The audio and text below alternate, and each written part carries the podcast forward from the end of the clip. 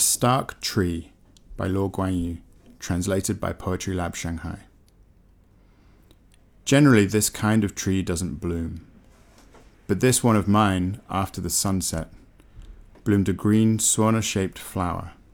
The prophet said this is the last radiance of the setting sun. The neighbor said the sauna is too loud. It had been a long time. Torp huddled together and gradually darkened a half dead leaf, and a vibrant green flower. Hanging over the standing treetop. Perhaps it wouldn't stop playing, but one day the leaves would fall. I scowled. The coarseness that stopped beating turned into a rustling whisper. Dust and oxygen scabbed everywhere. This omen would be cut off.